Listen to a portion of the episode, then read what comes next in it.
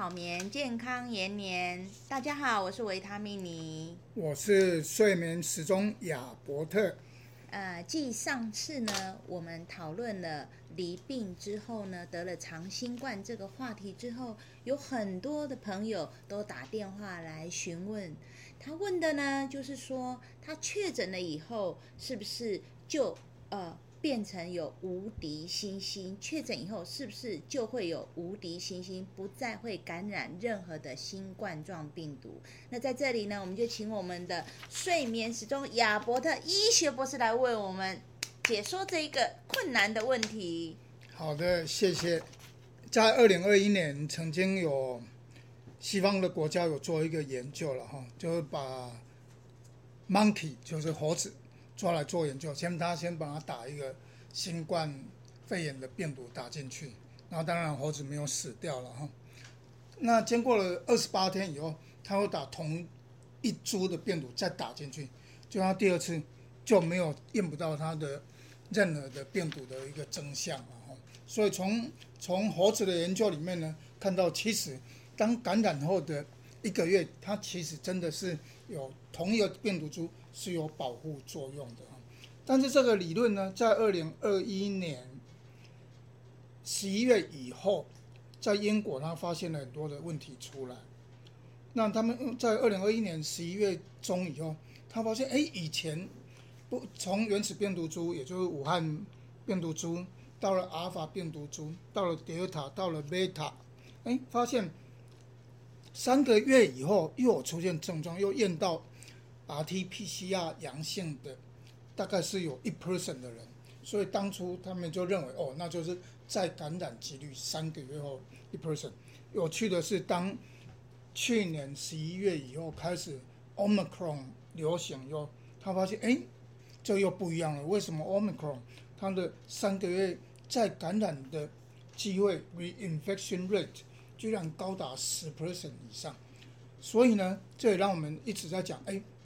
我得到新冠以后，然后也许一个月后我又有症状，到底要不要再验？那我们知道政府都强调三个月内内其实不太需要验，但是政府到一直到七月一号，他还重新正视了这个问题。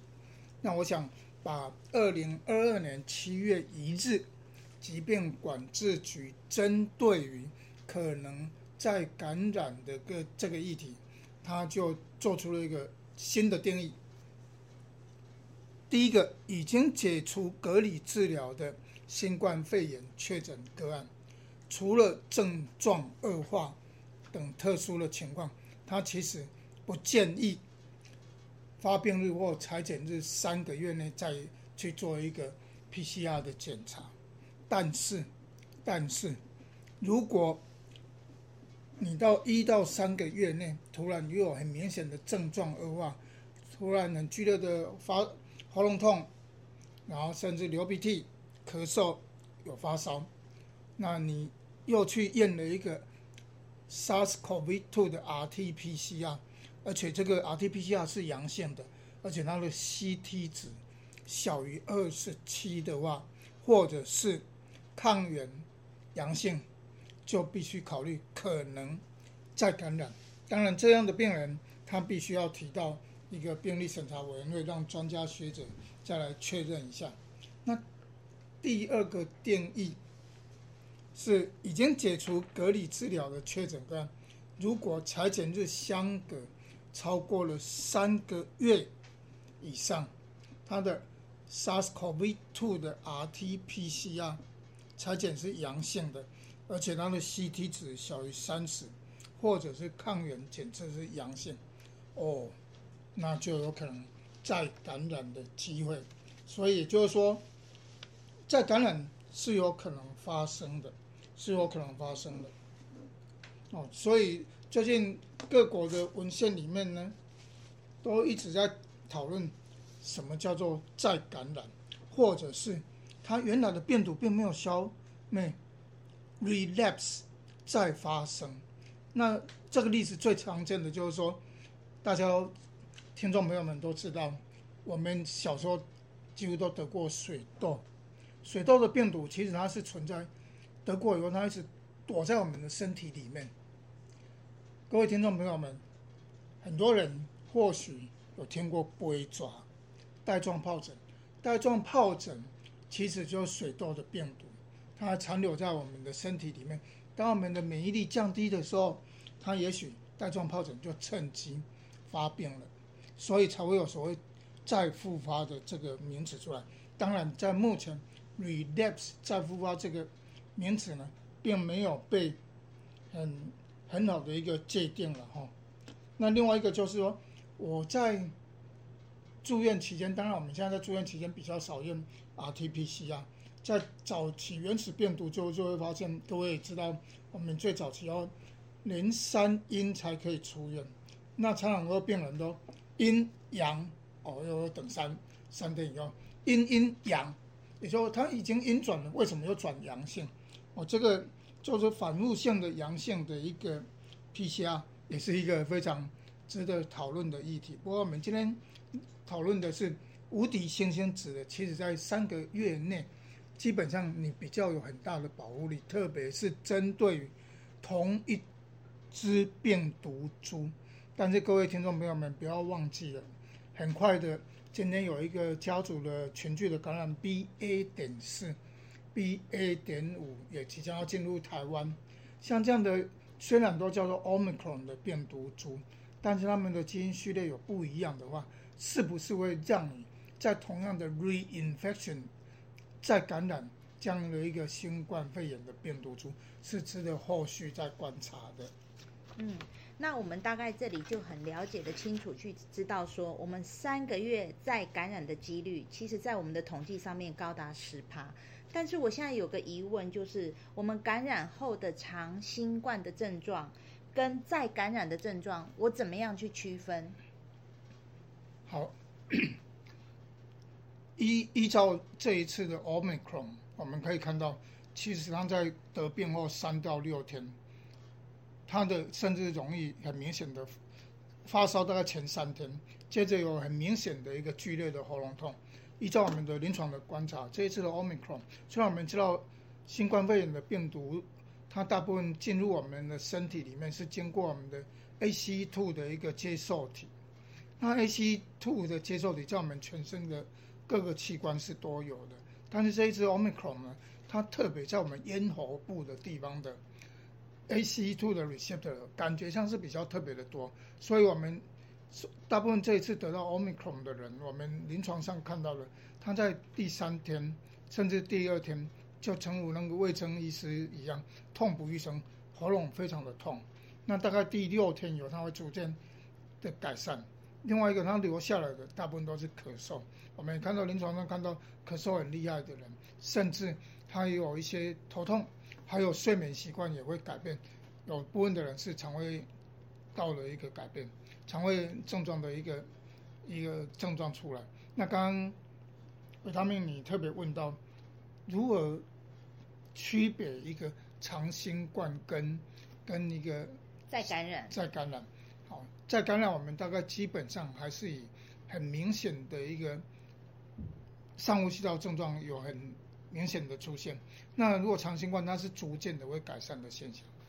哦，所以越来越严重，有可能是再感染。嗯，但是如果一直保持持平，然后甚至有改善，有改善。临床上我们在看康复门诊的时候，事实上刚来的时候都很严重，甚至我们看到刚解隔隔一天他就跑来，中医师我非常的。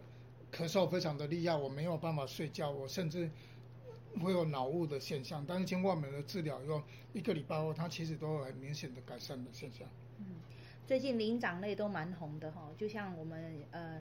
睡眠时钟亚伯特医学博士讲的，是不是会有无敌星星这件事情？还有刚刚讲的水痘啊，那个猴痘，所以我们最近灵长类其实都面临一个非常高知名度的宣传。那我可以请问一下吗？为什么呢？这些病人他会再感染？那他跟我们的病毒会有什么的关系吗？睡眠跟这个再感染的之间的关系是呈现什么样一个状态？好，这个议题就讨论到，其实我们在座的。有一些人，他为什么他就是天选之人？他怎么样，周遭的人都得到，就是他没有得到，甚至家人都得到，他没有得到。那也有部分的人是一样都打过疫苗，有些人就得到，有些人就没得到，那这就跟您的免疫力有关系的。我们在之前也特别提到睡眠跟免疫力的哈。那我们有提到有打过疫苗的人，当然有睡眠充足的人，他的疫苗的抗体是有比较明显的一个增加了哈，是有明显的增加。同样的，即使你没有打疫苗，你没有去接触这样的病毒，你也不会得到。但是你也有充足的睡眠，是让各位知道我们的睡眠呢，它其实在在保护我们自己。除了让我们身体有一个足够的休息以外，它能够唤起我们的免疫的机功能。那特别它对我们的白血球啊也好啊，或者对我们白血球分泌的一些介白质，它都有一个保护身体的一个作用。所以充足的睡眠，足够的睡眠。事实上，对免疫力是有很大的功效的。嗯，所以呢，天选之人分两种，一种是天选之人一直确诊，一种是天选之人不会确诊。所以各位是属于哪一种天选之人？那我们刚刚有听到我们睡眠时钟亚伯特医学博士讲到了睡眠与免疫力，所以睡得好，免疫力就好吗？基本上，睡眠跟免疫力它其实有两个互相有很明显的一个。互相影响的作用了哈，免疫力不好，比如说有自体免疫性疾病的人，他的睡眠其实品质也不好。相对的，当你睡眠品质不好，你的免疫力也就受到一个挑战。因为当我们在说深度睡眠的时候，我们脑袋瓜会分泌一些生长激素、泌乳激素，它是可以唤起我们的一些免疫细胞。甚至我们在深度睡眠的时候，其实我们的免疫细胞。包括我们的大脑、我们的肌肉、我们的心脏都在处于一个休息状态。当我们醒过来的时候，身体有足够的一个战斗力的时候，其实对身体是好的。你如果睡眠不好，相对的，你一个 cortisol level，你的一个包括我们皮质素，它就会分泌。皮质素一旦分泌，它就会让我们的免疫功能有一些受到一些影响。甚至它会分泌一些介白质，让我们身体一直处于一个发炎的反应。特别是夜间，如果你睡觉又缺氧的，特别要注意，那身体又不断的一个产生发炎的反应。你又对外来的一个感染，你又要应付自己的发炎，所以你的免疫细胞就疲于奔命。当你疲于奔命的时候，常常就会出现了很多的问题出来。所以呢，大家有没有听到重点呢？就是说睡眠不好。身体就容易发炎，所以呢，睡好觉其实是很重要的。然后睡好觉又跟免疫能力有关系，所以今天大家呢，好好洗个澡，然后好好的冥想。然后晚上把电灯打暗，然后让自己有很好的睡眠。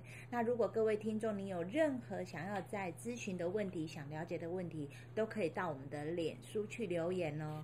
那今天呢，就为大家解释到这里哦。一夜好眠，健康延年。